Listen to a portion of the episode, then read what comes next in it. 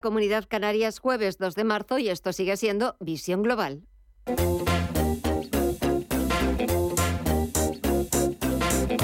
Esto es Visión Global con Gema González.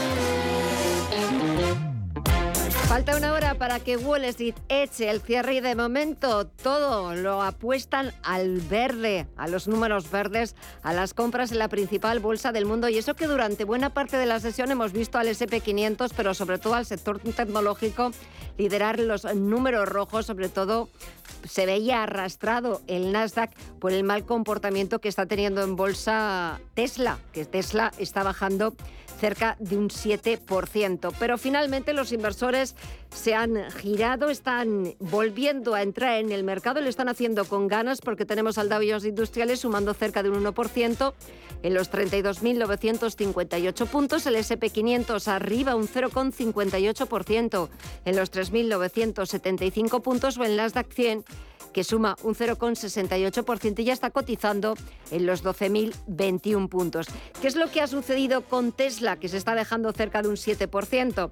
Pues eh, que el mercado no ha recibido demasiado bien los planes de la compañía presentados en su día del inversor. Resulta que su CEO, Elon Musk, quiere construir una quinta factoría en México para seguir aumentando su producción. Eso está bien, pero lo que no le ha gustado tanto al mercado es que no ha desvelado muchos detalles acerca de la próxima generación de coches eléctricos y lo más importante sobre cómo la compañía espera lidiar con la fuerte competencia. En cuanto a datos macro, este jueves se han conocido las peticiones semanales de subsidio por desempleo, que han bajado hasta las 190.000 desde las 192.000 de la semana anterior, mientras que el consenso esperaba un incremento hasta las 195.000. Según expertos, estos datos continúan contando la misma historia que el mercado laboral está demasiado ajustado para ayudar a la Fed en su lucha por reducir la inflación, unas cifras que dejan a la Reserva Federal encaminada para subir los tipos en las próximas tres reuniones.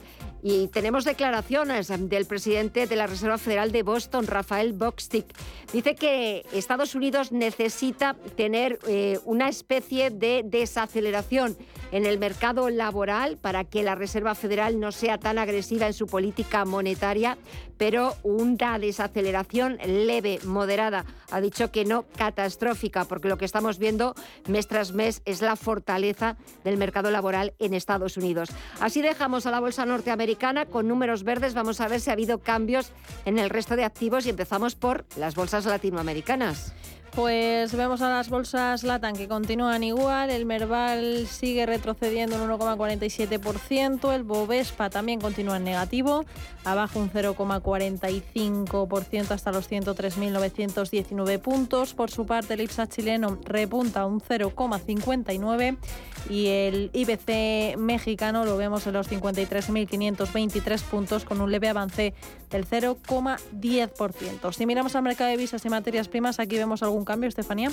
Nada, continuamos viendo las divisas en negativo. El euro se deprecia un 0,7% en los 1,05 dólares y la libra en los 1,19 dólares también está retrocediendo un 0,8%. En las materias primas, el petróleo lo seguimos viendo con números verdes. El barril de Bren en los 84,61 dólares está avanzando un 0,36% y medio punto porcentual es lo que sube el West Texas de referencia en Estados Unidos en los 78,05 dólares. El oro, por su parte, lo vemos en negativo, registrar un suave, una suave caída del 0,2% en los 1.841 dólares la onza.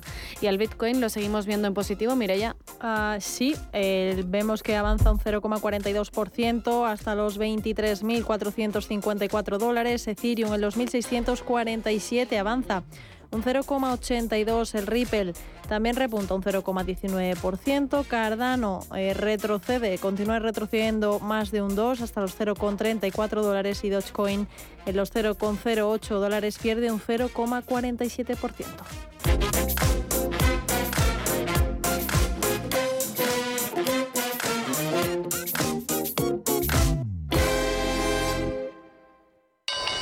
¿Te interesa la bolsa?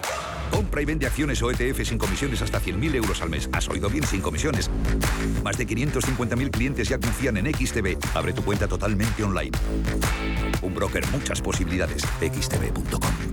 A partir de 100.000 euros al mes, comisión del 0,2%, mínimo 10 euros. Invertir implica riesgos. Imagina una mañana de sábado perfecta. ¿Te gustaría recibir en tu casa el periódico El Economista y disfrutar del desayuno junto al líder en información económica en español? Por tan solo 114,40 euros al año podrás recibir todos los fines de semana a domicilio la edición en papel del Economista junto al acceso digital al diario todo el año.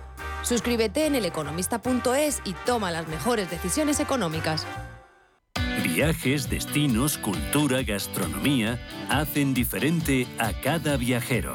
Recorre el mundo cada semana con nuestro programa de viajes Clase Business. Descubre los mejores destinos de lujo y experiencias exclusivas de una manera diferente. Cada sábado de 12 a 1 del mediodía, escucha Clase Business con Elena Fraile en Radio Intereconomía.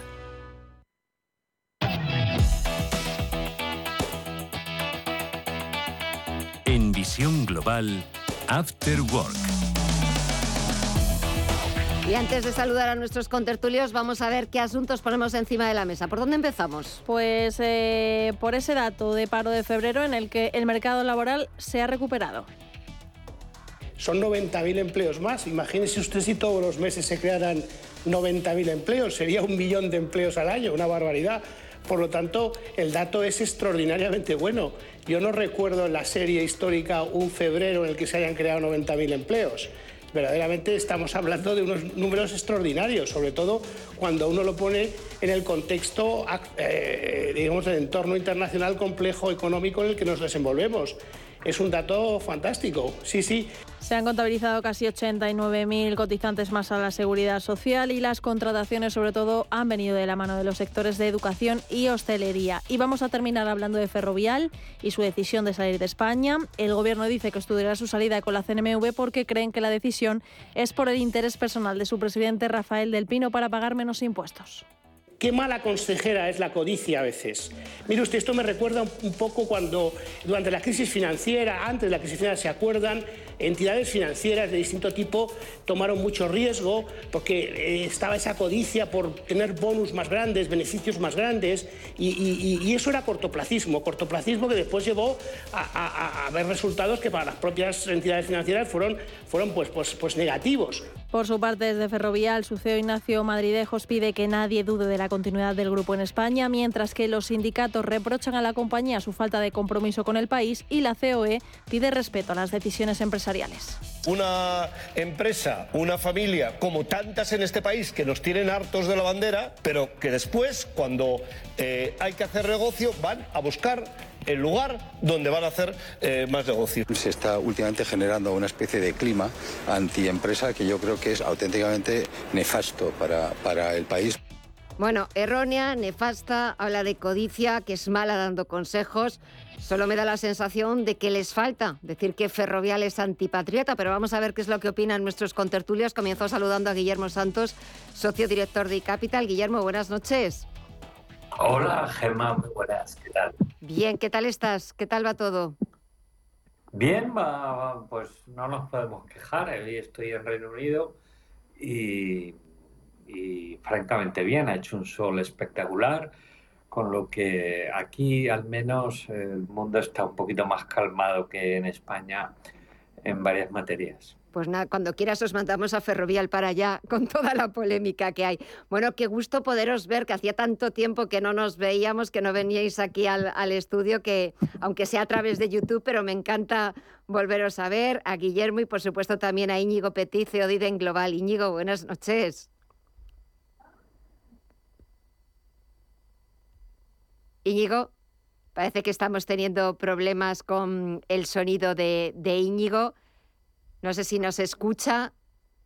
Pues de momento parece que está hablando, pero no, no conseguimos eh, escucharle. Nada, vamos a, intentar hablar con él. A ver, Guillermo, que contigo sí que eh, nos oyes y, me oyes. Eh, Ferrovial, la decisión que ha tomado de trasladarse a Países Bajos, de salir de España, eh, es errónea, nefasta, mm, le mueve la codicia. Espera, que creo que ya está Íñigo. Íñigo, ¿nos escuchas ahora? Os escucho perfectamente. ¿Vosotros a mí? Ahora sí, qué gusto de volver a veros y escucharos. Encantado de saludaros otra vez y de veros, por supuesto que sí. Hombre, qué gusto, aunque sea a través de YouTube, pero bueno, así nos, nos vemos. Que le estaba preguntando a Guillermo, mientras estábamos intentando arreglar la, comunicación y el sonido, eh, bueno, pues todo el tema de, de ferrovial, que no sé si qué le parece la decisión si es como dicen desde el gobierno, errónea, nefasta. Yo no sé la cantidad de adjetivos que ya han utilizado, que si les mueve la codicia, que si es em, porque Rafael del Pino quiere pagar menos impuestos en España, que ya solo les falta por decir que son antipatriotas cuando se lo deben todo a España, que no tienen compromiso con España. A ver, Guillermo, ¿por dónde cogemos esto? Pues eh, yo creo que de nuevo hay que cogerlo por el lado de, de la ignorancia y del interés absolutamente espúreo y personalista de, en general, en este caso el gobierno, pero que llama especialmente la atención porque es un tema altamente técnico y siendo un tema técnico eh, no debería ni muchísimo menos politizarse.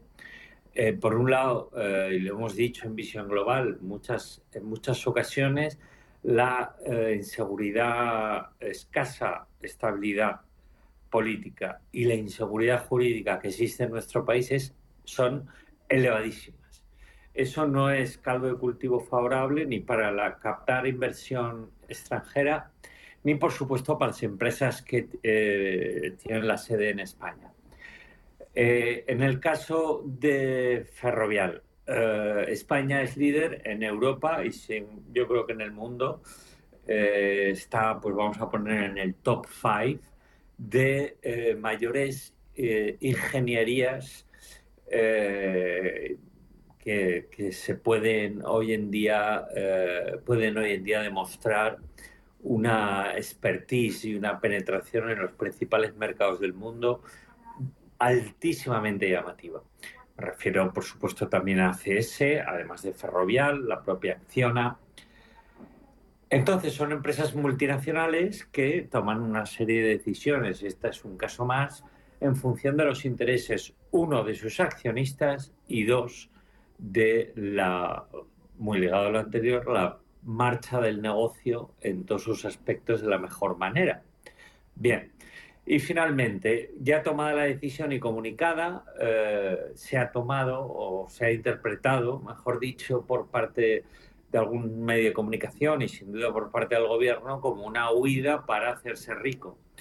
Eh, los accionistas principales de Ferrovial son muy ricos y ellos han construido su empresa y es su dinero y cambiar de ese de la empresa eh, les puedo asegurar a nuestros oyentes que no les cambia un ápice en lo que es su situación patrimonial sí que puede cambiar y bastante eh, la imagen de Ferrovial hacia el mundo, por supuesto.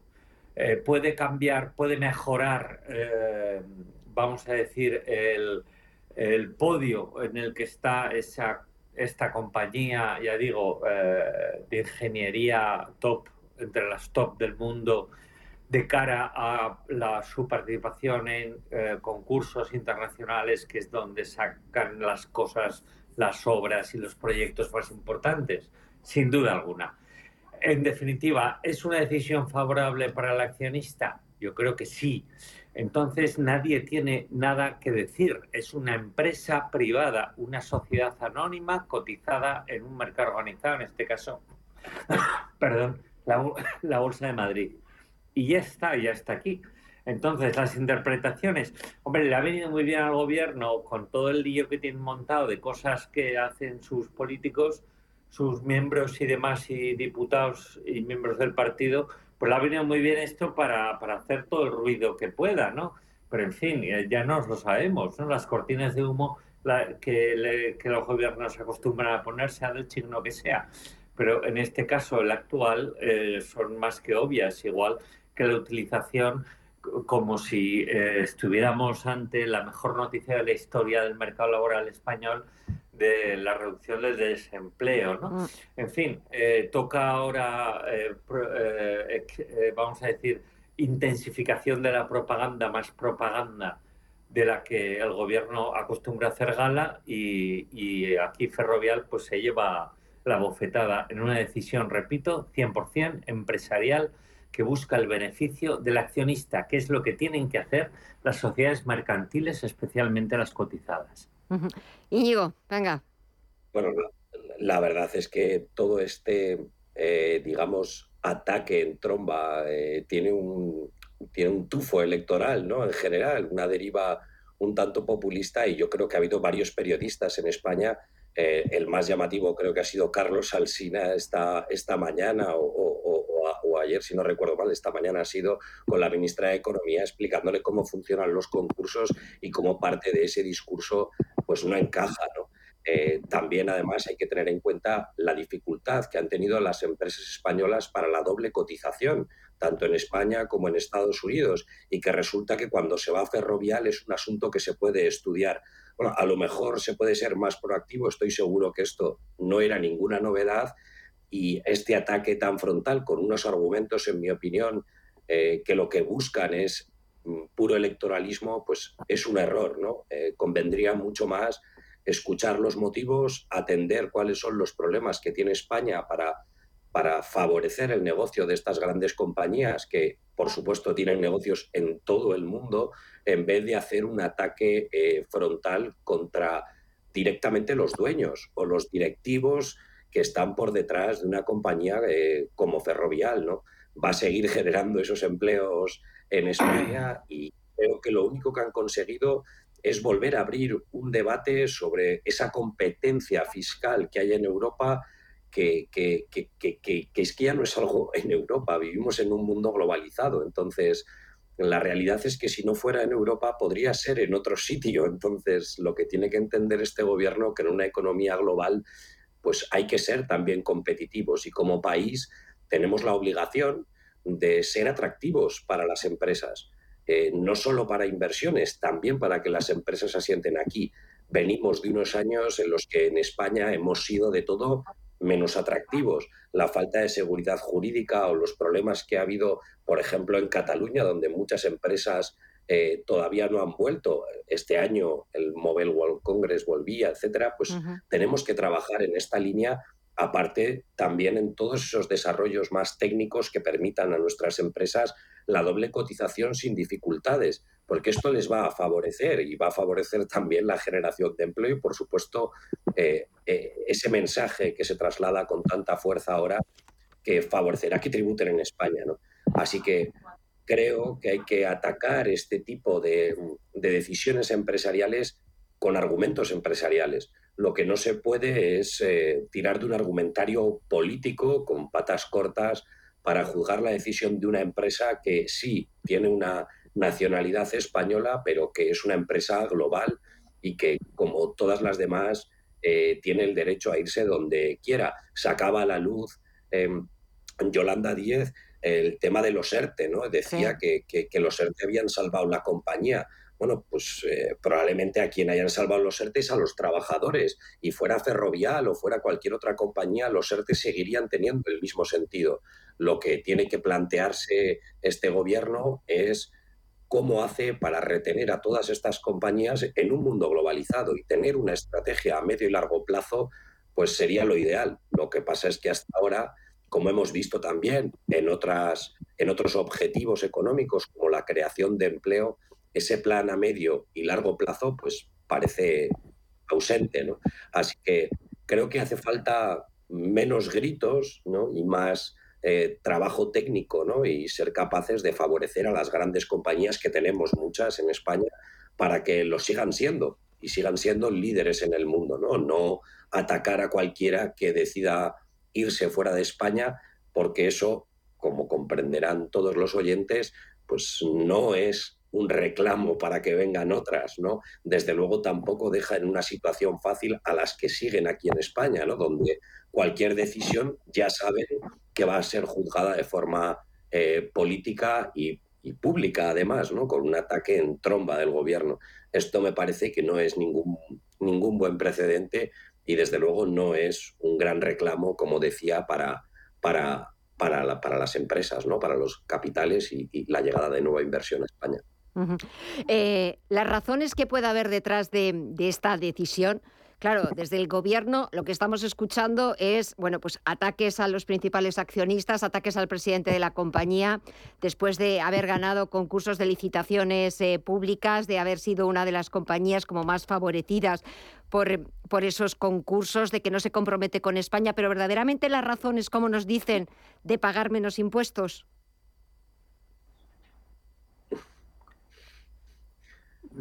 Yo creo que no. Yo conozco el régimen fiscal eh, holandés algo.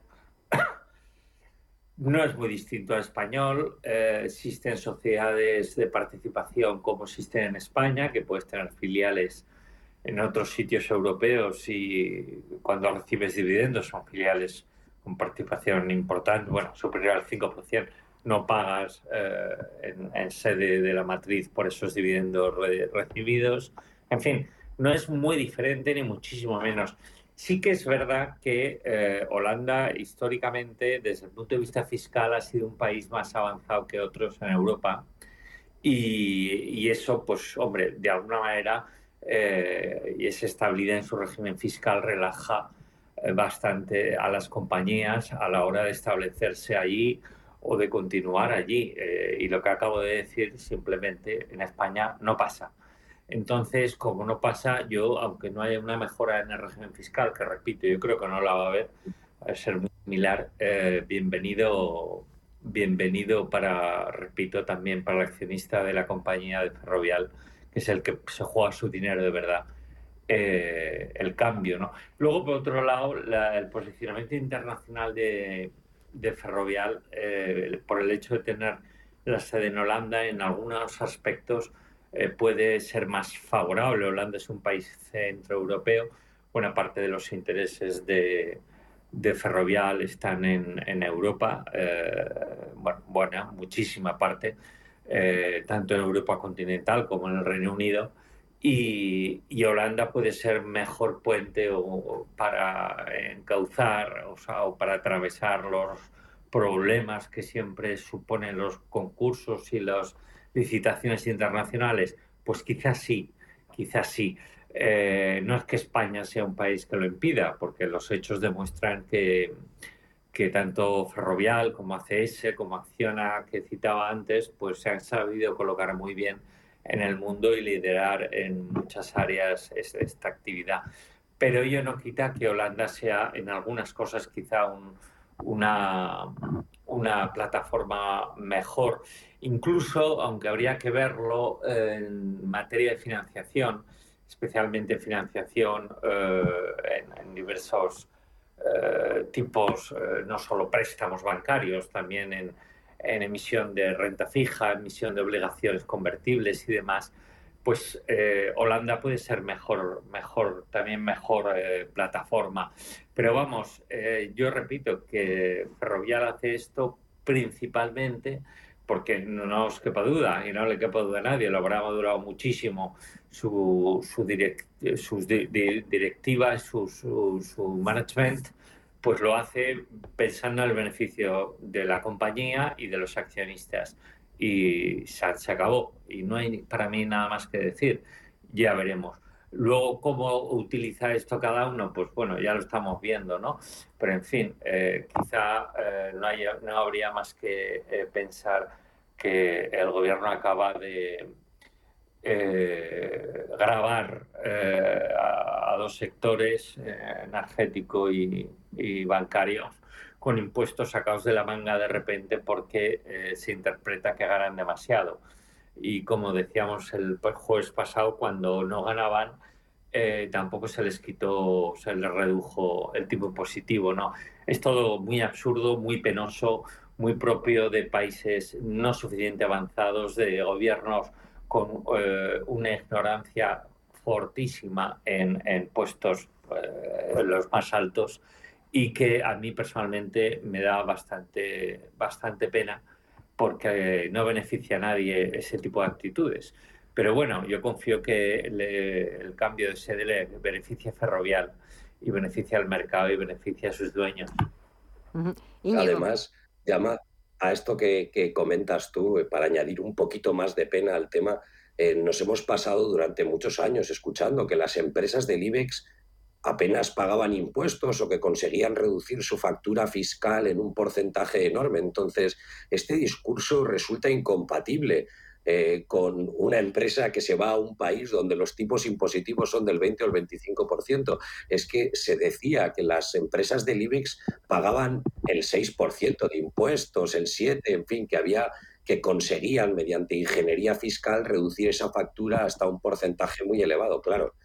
Esto choca frontalmente con irte a un país donde la fiscalidad está en el 20 o 25%. Entonces, la realidad es que, como dice Guillermo, esa ausencia de argumentos eh, bien estructurados, con datos por detrás, en fin, parece todo eh, completamente enfocado a la consecución de los votos y probablemente si hablamos de grandes compañías globales con nacionalidad española, pero compañías globales, hay que tener un poco más de perspectiva y no, y no ligarlo todo a, este discurso político que, en el fondo creo que está retratando la falta de proactividad de este gobierno para mejorar las condiciones en las que eh, nuestras empresas participan de la economía global, ¿no? Así que me sumo a lo dicho por Guillermo, un poco de, un poco de pena, sobre todo ver esta, esta respuesta ¿no? por parte de, los políticos.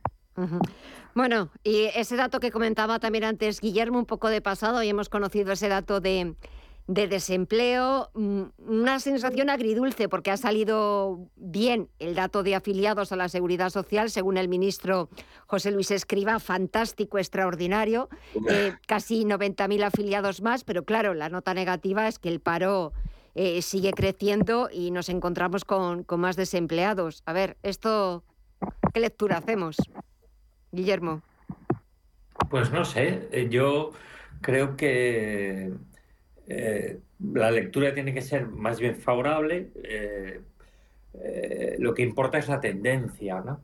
la tendencia del desempleo en España está muy basada en parámetros que yo creo en estos momentos no se están ajustando bien, como es el salario mínimo interprofesional y como es, es también el tratamiento fiscal que están recibiendo las pymes.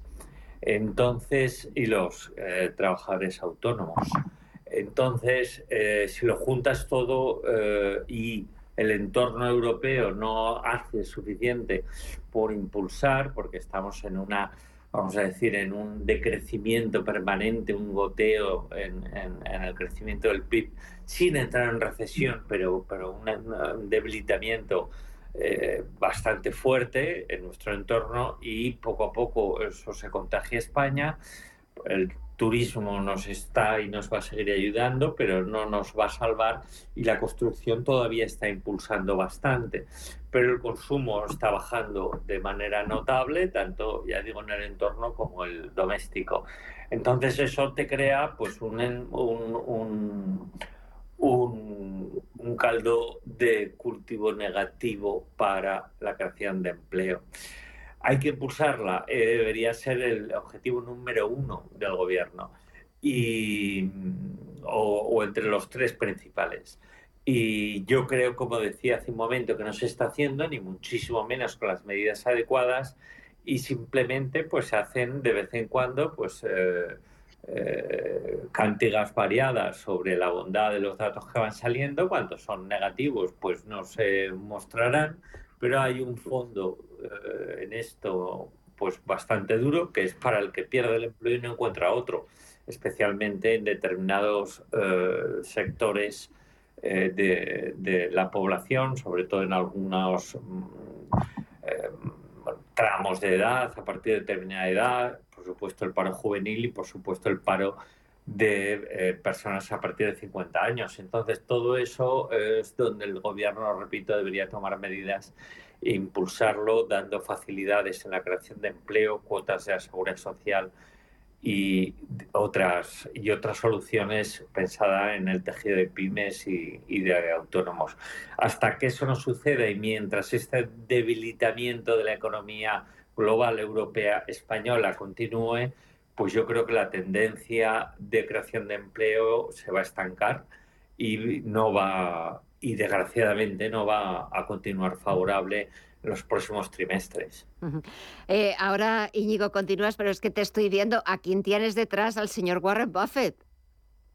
Sí, el señor Warren Buffett, sí, un buen regalo de un amigo, efectivamente, por ahí le tengo siempre con una frase que me encanta sobre los padres y ahí le tengo siempre acompañándome. Desde luego, bien harían, bien harían muchos de, los que comentamos en, leer alguno de sus libros, aunque es un inversor y, no tanto un, economista, el sentido común, la verdad es que siempre hace falta, ¿no? Y creo que, dentro del mundo de la inversión es el, el rey del sentido común, de la paciencia y sobre todo de la visión de largo plazo, que es algo que aquí falta precisamente en el tema del empleo. Es decir, está muy bien, hay que celebrar siempre la creación de empleo, siempre hay que celebrarla. Pero, como dice Guillermo, tenemos que hacer un esfuerzo en favorecer la creación de empleo. Esto ya no solo tiene que ver con dar facilidades a la creación de empleo o reducir cuotas de la seguridad social, sino también el fomento de la creación de empresas.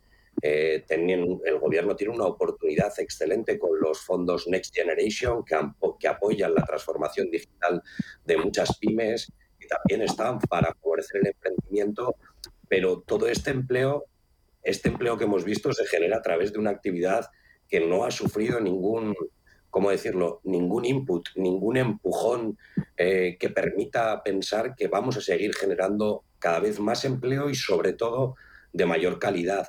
Nadie quiere poner en tela de juicio los datos que hemos leído, pero también se han cambiado los cálculos de cómo se miden el número de desempleados y empleados que hay y por lo tanto hay que ver estas cifras quizá con algo más de visión. Viene ahora por delante, tenemos por delante un verano, un año complicado económicamente y lo que tenemos que ser capaces es de, de toda esta situación económica salir más reforzados. ¿no? echo de menos por parte del gobierno, por parte de las instituciones, un impulso del emprendimiento, del apoyo a la pyme, que, como decíamos también, creo que en la tertulia del jueves pasado o, el anterior, pues creo que ha brillado por su ausencia. El cambio que ha habido en las normativas de los autónomos, por ejemplo, pues no, no ayuda a la subida del salario mínimo interprofesional en un momento en el que muchas empresas lo tienen complicado, pues no es precisamente una medida que favorezca la generación a medio y largo plazo de empleo y de empleo de calidad. Estamos viendo, por ejemplo, cómo en las grandes tecnológicas está habiendo grandes despidos precisamente para poder, uno de los motivos que hay detrás de esos despidos es la adaptación a las nuevas tecnologías que van saliendo. Entonces, creo que tenemos que abrir los ojos y darnos cuenta de que en España necesitamos más formación en todo lo que tiene que ver con el mundo digital, mejor cualificación de nuestros profesionales y ayudar a, muchos sectores que ahora mismo no tienen unas perspectivas positivas a reconvertirse hacia otros donde sí que exista mayor valor a medio y largo plazo. Y esto se hace y para esto es precisamente con lo que podemos o deberíamos poder contar con el Estado, ¿no? Ese apoyo en la formación a, a todos esos trabajadores que, han perdido su empleo o que se encuentran en un sector, como decía, con muy malas perspectivas de crecimiento. Un plan de empleo necesariamente tiene que ser un plan de emprendimiento, de creación de empresas, de apoyo a las empresas que ya existen para su crecimiento. Y creo que ahí todavía queda mucho, mucho, mucho por hacer. ¿no? Y si tratamos a las empresas como se ha tratado a Ferrovial, pues, en fin, parece complicado. Con todo, quizá el primer paso sería quitar esa mala imagen que la palabra empresario tiene en España, ¿no?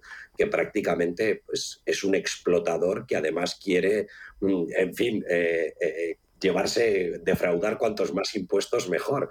Me parece que esa imagen es completamente errónea y creo que hay que darle un giro de 360 grados. Todo ello estoy convencido que a medio y largo plazo traería muchos mejores resultados en términos de empleo que, que, esperar a que las cosas sucedan por sí mismas, ¿no? Hay que ver también cómo salimos de, los ERTES y toda esta situación que durante muchos años nos ha mantenido un poco en una nube.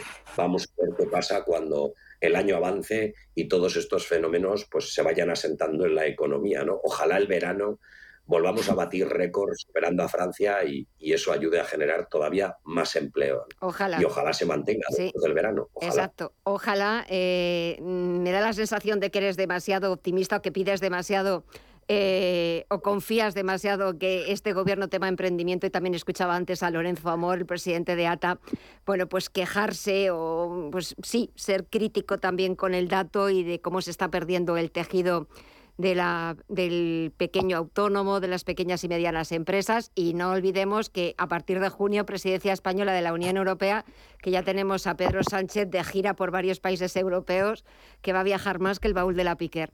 Señores, que ha sido un verdadero placer, Íñigo Guillermo, de sobre todo de volveros a ver, de charlar, siempre charlamos todos los jueves, pero de volveros a ver, a ver si el próximo jueves podemos repetir. Y nada, un fuerte abrazo a los dos.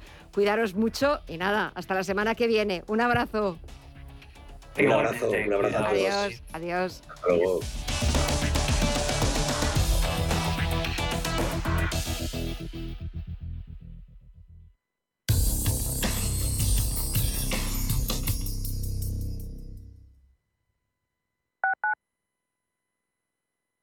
El Servicio 012 de Información y Atención al Ciudadano de la Comunidad de Madrid lanza nuevos canales de contacto. Accede ahora a toda la información que necesitas a través de tu canal preferido. Teléfono, WhatsApp, chat, mail, web. Servicio 012. Un número para todo y para todos. Comunidad de Madrid. BitGet, la mayor plataforma de copy trading de criptoactivos del mundo, sorteará una camiseta de BitGet y nuestro partner oficial Messi, así como una camiseta oficial de la Juventus en nuestro primer programa en MyEconomy, el próximo 3 de marzo. Crea tu cuenta en bitget.com y estate atento a las indicaciones en el mismo programa. bitget.com. Hola, soy Charo.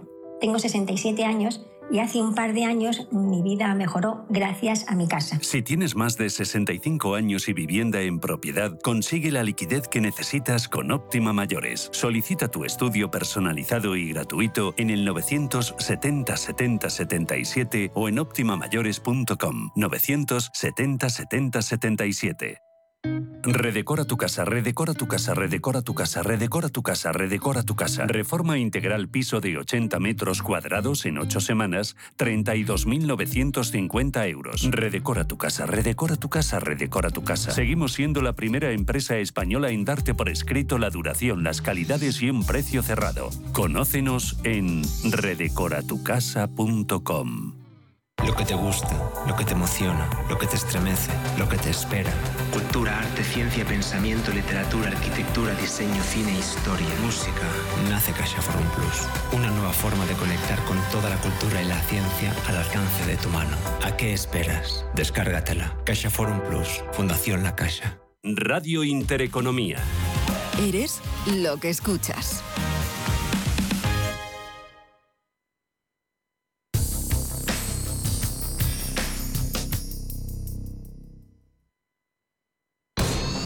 Global. Los mercados. De vuelta a las principales bolsas europeas, el IBEX 35 ha cerrado la sesión de este jueves en positivo tras un dato de IPC de la eurozona de febrero que ha caído al 8,5% desde el 8,6% de enero. Y esquivas y las caídas por poco porque el selectivo se ha notado una leve subida, el 0,05% hasta los 9.327 puntos. Bank Inter con un repunte del 1,83%, ArcelorMittal del 1,7% y Laboratorio Robi del 1,36% han liderado los avances en la bolsa, mientras que Acción Energías que ha perdido un 2,02%, Celnex un 1,77% y Melia un 1,74% han sido los valores más castigados por los inversores en la sesión de hoy. Por último, el interés del bono español de 10 años se ha situado por encima del 3,7% y en la agenda para el último día de la semana que nos trae Estefanía. Pues la jornada del viernes viene marcada por la publicación del PMI Servicios de febrero, que se conocen tanto en Alemania, Francia e Italia, así como en el conjunto de la Por su parte, el INE publica las cifras de gasto turístico y de movimientos turísticos en enero. A esto hay que sumar que continúa la presentación de resultados empresariales, con Lufthansa como gran protagonista.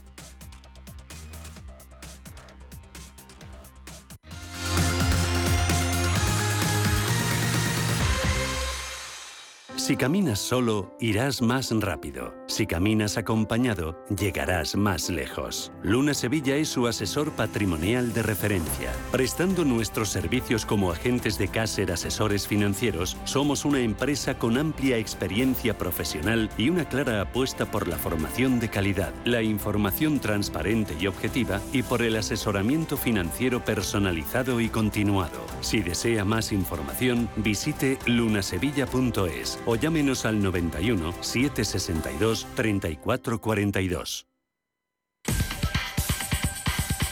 En Visión Global, las noticias empresariales. Competencia autoriza la venta de 235 tiendas de día al campo. Una operación valorada en un máximo de 267 millones de euros. Este lote incluye 235 supermercados que hasta ahora han operado bajo la enseña La Plaza de Día y dos naves logísticas en la provincia de Valladolid, además de otros contratos, licencias y la plantilla que trabaja en todos ellos y que deberá ser subrogada por la parte compradora. Por otro lado, Santander contrata a José Antonio Álvarez como asesor estratégico por 1,75 millones. Cargo por el que percibirá una remuneración de 1,75 millones de euros. En su nuevo cargo, Álvarez contribuirá a la transición derivada del nombramiento del nuevo consejero delegado, Héctor Grisi, incluyendo su asistencia al Comité Ejecutivo de Riesgos, el desempeño de labores institucionales de representación e interlocución en relación con los supervisores, organismos internacionales, organizaciones sectoriales y otras instancias. Lufthansa renova al consejero delegado y al director financiero por cinco años más. El Consejo de Administración del Grupo Lufthansa ha renovado a Carsten Spohr como consejero delegado y a Remco Steenbergen como director financiero por cinco años más. Y el presidente del Consejo de Supervisión de Lufthansa ha indicado que están encantados de que se produzcan estas prórrogas que serán particularmente importantes para asegurar un futuro exitoso para el grupo. Y por último, Iberdrola y BP invertirán mil millones en una red de 11.700 puntos de recarga rápida en España y Portugal. La firma de esta alianza estratégica supone un paso adelante en la futura constitución de la Joint Venture, sujeta a las aprobaciones regulatorias y de competencia necesarias y prevista, una vez obtenidas, en la segunda mitad del año 2023. Este acuerdo contempla la instalación y operación de 5.000 puntos de recarga rápida en 2025 y se alcanzarán los cerca de 12.000 puntos para 2030.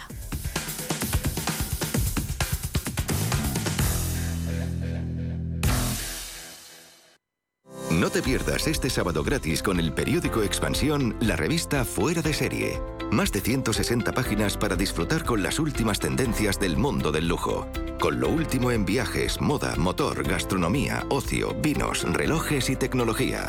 La revista Fuera de Serie. Este sábado gratis con el periódico Expansión. Cada sábado, en Rienda Suelta, te contamos todo lo que se cuece en el panorama ecuestre. Deporte, actualidad, ocio, cultura, tradición, salud y mucho más. De 2 a 3 de la tarde, todos los sábados en Radio Intereconomía, galopamos en las ondas con Rienda Suelta.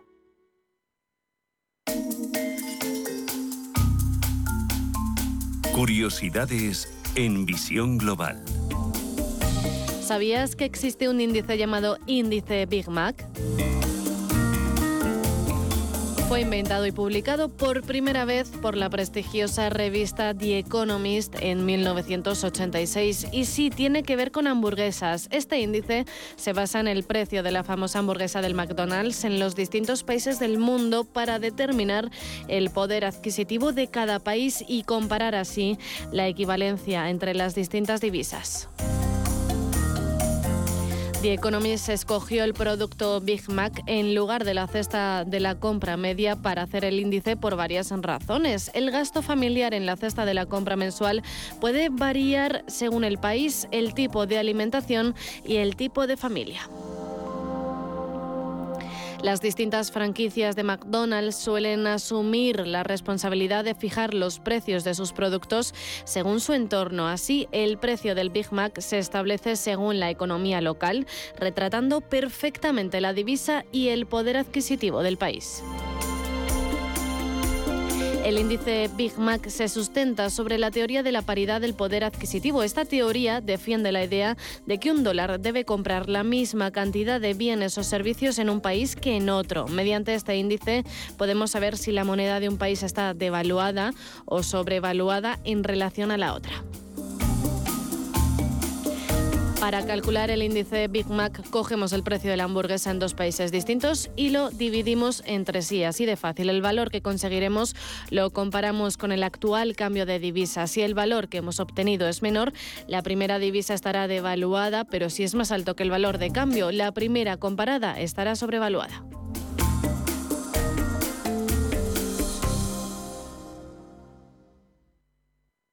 Radio Intereconomía. Eres lo que escuchas.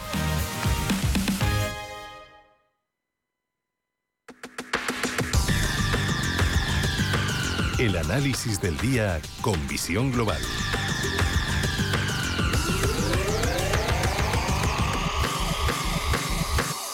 Y saludamos en el último análisis del día aquí en Visión Global en Radio Intereconomía, Pablo García de Divacons. Pablo, muy buenas noches. ¿Qué tal? Buenas noches, querida Gema. ¿Qué tal estás? ¿Qué tal ha comenzado el mes de marzo? Bueno, el mes de marzo ha comenzado pues como lo dejamos, ¿verdad? Con, con muchísimas dudas, con, con un mercado súper interesante, con unos datos de inflación que, que se están complicando y que los bancos centrales por fin nos dicen las verdades del barquero. Lo que pasa es que al barquero pues parece que esta vez no se las cree, que es el Eurostock, que sigue imparable, algo que no está pasando en el resto de mercados, algo que por supuesto no está pasando en el mercado de bonos, porque el mercado de bonos sí está tomando eh, clara nota de lo que le dice la señora Lagarde o lo que dicen, por supuesto, Jerome Powell y sus acólitos. Y por eso el boom se nos ha ido al 2,74,1% mm. y el tibón, ojo, 4,07% ya. Así que la curva hiperinvertida y nos está diciendo vienen curvas, vienen subidas de tipos más de las que preveíamos y por supuesto, como hemos insistido muchas veces en Intereconomía, no va a haber recortes de tipos en 2023 y eso cambia un poco eh, a priori eh, el, sobre todo el, eh, el escenario macro y el escenario de tipos. Pero, sin embargo, los mercados que sí lo están cotizando, pues el, Dow Jones, que todavía está en el día de negativo, un pírrico más tres y pico por ciento del Standard Poor's, incluso ayer estaba más abajo, y sin embargo el Eurostock, insisto, es el que, el que parece que obvia y estamos en el best case escenario, en el, mejor de los escenarios posibles, en el cual el, el Eurostock está descontando un escenario todavía de no recesión, un escenario de no tensionamiento de políticas monetarias más restrictivas, algo que desde nuestro punto de vista no es realista. No, y sobre todo cuando eh, hemos escuchado esta mañana en Antena 3 eh, la entrevista a Christine Lagarde, em, vuelve a sacar o vuelve a vestirse de hockeys, de mucho más agresiva, porque, eh, claro, los tipos tienen que seguir subiendo en la eurozona. Mm, Estados Unidos nos lleva mm, varios meses de, ventaja en esa lucha por doblegar la inflación. Aquí en Europa todavía sigue siendo demasiado alta, inaceptablemente alta. De la entrevista de Christine Lagarde, ¿qué te ha llamado la atención? ¿Qué destacarías? Bueno, yo creo que se ha quedado con el con el disfraz todavía de carnavales de halcón y creo que no se lo va a quitar hasta después del verano. Y me explico con, a ver, sigue siendo bastante locuaz, pero esta vez sigue siendo bastante sensata. Esas mentirijillas que tanto hablamos hace mucho tiempo no son reales ahora. El IPC de España se nos va en febrero al 6,1%. 7,7% la subyacente, Alemania 8,7%, Italia 10,7%, incluso Francia, que ha tenido uno, de los datos de inflación eh, más bajos, ha sido superior a lo previsto. Es decir, estamos viendo malos datos de inflación de forma generalizada. Ya no hablamos a nuestros ex amigos eh, británicos con el 10,1%, que estarán contentos también. Es decir, el, es un tema generalizado y tampoco hablamos ya de los países nórdicos o los países de, la Unión Europea, no de la Unión Monetaria, pues como Letonia, Estonia, y estamos hablando en algunos casos a dobles dígitos ya tendientes al, al 20%. Es una barbaridad. Es decir, que con las subidas de tipos que tenemos ya a los, al tipo, que no desde luego el terminal el 3%, nos vamos a ir a un terminal como mínimo del 4%. Y en Estados Unidos, el señor eh, Jimmy Damon, el CEO de JP Morgan, o por supuesto algunos de los más hawkish, eh, pues eh, ya hablan de, del 6%, ¿no? Es decir, ¿esto tiene sentido? Por supuesto que sí. Si la inflación sigue creciendo a estas tasas. Bueno, yo pongo siempre el caso de Reino Unido porque aunque nos coge un poco más lejos, eh, Reino Unido empezó a subir los tipos, el Banco de Inglaterra, en diciembre, pero en diciembre del 2021. Es decir, que subiendo los tipos desde hace ya pues año y tres meses, todavía la tasa de inflación es a doble dígito, la tasa general, cuando los precios de las commodities han caído con cierta fuerza. Es decir, ¿qué necesitamos para bajarlo el índice general de precios y sobre todo ese anclaje de la inflación subyacente? No nos queda otra que subir el precio del dinero. ¿Y eso qué significa? Por eso no entendemos el movimiento de algunos factores del mercado, pero otros sí. Fíjese que en algún caso eh, muchos de los inversores piensan, bueno, es que las, las, eh, las, inmobiliarias, fíjate que vienen a empezar el año. Bien, pues yo les digo a todos esto, ¿saben que a un mes vista las inmobiliarias europeas caen un 11,44%? Es decir, que aunque el, el Eurostock está arriba por un componente financiero, es decir, los bancos están haciendo obviamente muy bien por la expansión de, de, márgenes y sobre todo las mejoras de las rentabilidades sobre los fondos propios, los ROE, los ROTES, etcétera, el resto empiezan a, tener un poquito ya de miedo ¿eh? de, ese, de, ese disfraz que hemos dicho de carnaval de la señora Lagarde. Así que las cosas todavía muy complejas, el mercado debe resentir esas subidas de tipos porque al fin y al cabo ¿qué son las subidas de tipos? Pues encarecimiento de los costes de vida, encarecimiento de la financiación, eh, tenemos que pagar una hipoteca con un Euribor que cerraba en tres y medio y que va a seguir increciendo. Entonces, pensar que no va a haber una recesión o ese escenario idílico en el que cotiza el Eurostock, yo creo que es demasiado aventurado. Por eso eh, el mercado empieza, insisto, empieza con la renta fija, que nos da claramente una motivación de ojo, cuidado, un stop, una señal de stop enorme. Y viendo las inmobiliarias que están obviamente ligadas a este tensionamiento monetario, pues eh, yo creo que lo siguiente, ¿cuál va a ser? Pues los típicos de consumo, es decir, los retailers, autos, que lo han hecho especialmente bien, y viendo el mercado americano, que como tú bien has dicho, adelantaba eh, subidas de tipos mucho más fuertes, rápidas y contundentes que en Europa, que llega un poquito más tarde, pues tenemos que pensar que si el Dow Jones está en negativo en el año después de un fatídico 2022, es que aquí tienen claro que, todavía queda pues ese tensionamiento monetario. No sé, un poco curioso, insisto, eh, y, lo hemos visto, fíjate, también en el Hansen. El Hansen hasta hace dos días estaba prácticamente plano en el year to day. O sea que el resto de mercados, bueno, ya no hablamos de Brasil, que cae un 5, y que es un tema más europeo, es un tema más de Eurostock o de, o de índices que es un error pensar que reflejan la realidad nacional, no, no es así. Reflejan la realidad de los componentes del índice. Si hay muchos bancos en el IBEX o en el eh, FTSE MIB italiano o en el Eurostock, pues al final ese componente con el sector lujo, que también lo ha hecho muy bien por la reapertura de China, pues está teniendo un, un comportamiento, yo diría que excepcional, pero insisto, no debemos confiarnos. ¿Y qué podemos confiar de, porque también, aparte de, la entrevista a Christine Lagarde, la primera en una televisión española que hemos visto esta mañana eh, en Antena 3, eh, la noticia empresarial por excelencia es ferrovial. Es cierto que en bolsa, ayer eh, cuando dio a conocer la noticia subió, hoy también ha subido, aunque le están lloviendo por todos los lados, sobre todo por parte del gobierno, que ya no saben cómo llamarla. Pero fíjate, yo, yo, yo hace un análisis empezando, y conozco bien a la compañía, una compañía de 1952 fundada por Rafael del Pino Padre, Madrid, etcétera. Yo entiendo y, eh, como español pues no te gusta estos movimientos, pero eh, empezamos a no respetar eh, las decisiones empresariales y una compañía que está maximizando el interés de sus accionistas. Y, ojo, que es muy importante y que todos estos partidos de tintes comunistas no respetan, Ferrovial está respetando la legalidad. Aquí no hay nada ilegal. O sea, lo, lo que no es patriota es permitir que, la portavoz de, de, por Cataluña quite la bandera en precisamente la sede de la soberanía, de la soberanía popular de España. Eso sí que debería estar penado, no una compañía que, como usted, vendo el 16,1% en España, el resto lo hago en extranjero, y por razones fiscales y por mejora de rating, por, por el rating de Países Bajos, pues me viene mejor hacer esto. ¿Que no nos gusta? No. Pero planteense ustedes por qué lo hace. Primero lo hace porque se gana. Full stop. Eso para empezar.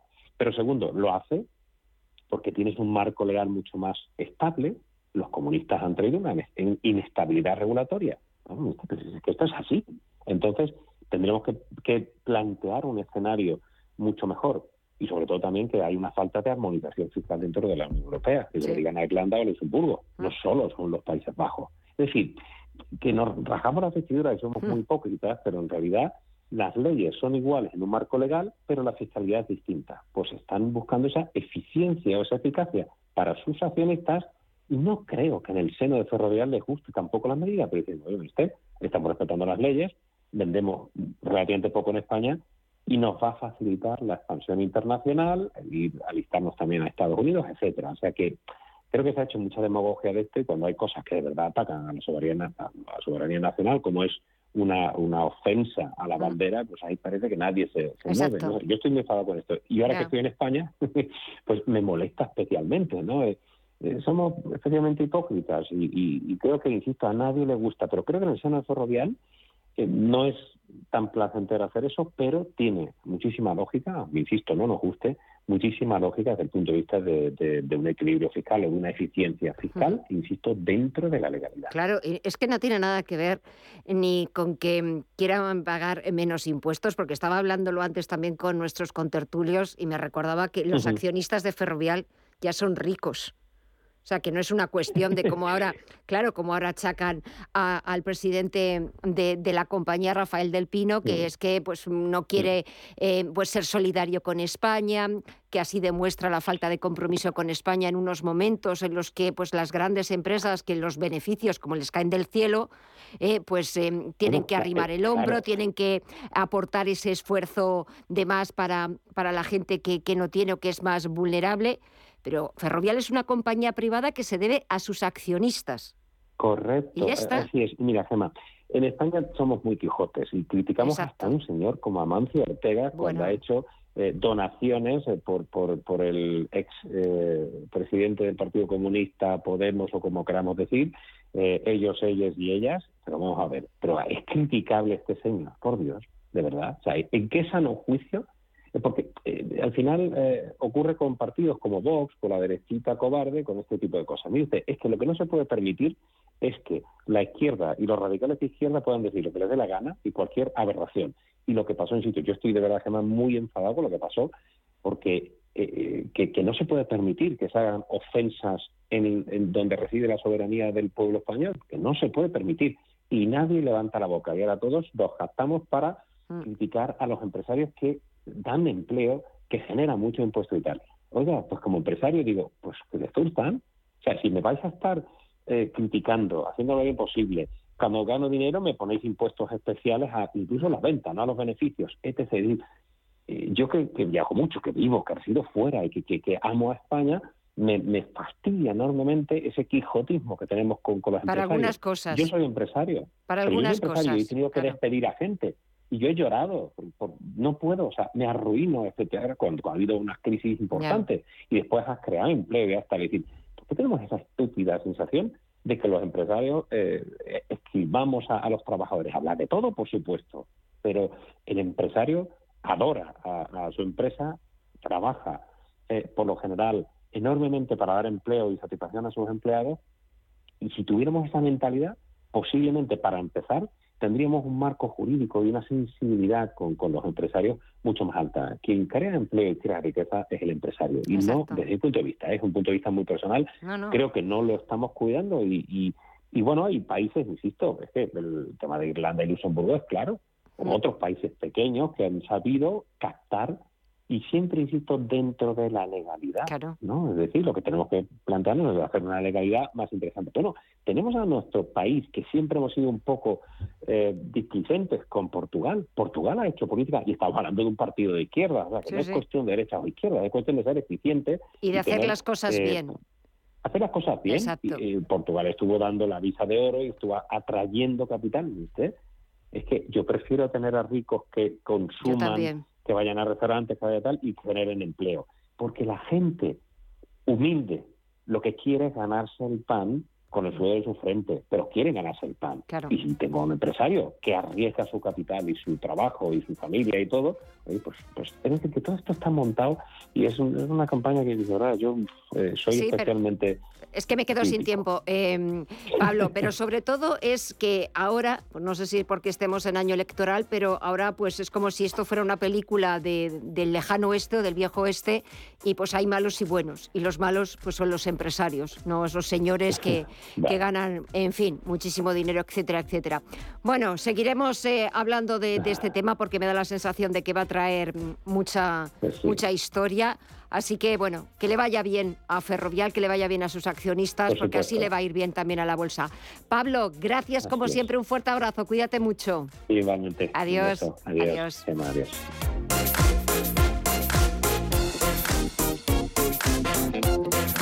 casi nos quedamos sin tiempo para despedirnos y sobre todo para darles a ustedes las gracias por acompañarnos una tarde más. Mañana volvemos a partir de las 8 de la tarde. Gracias, cuídense y hasta mañana.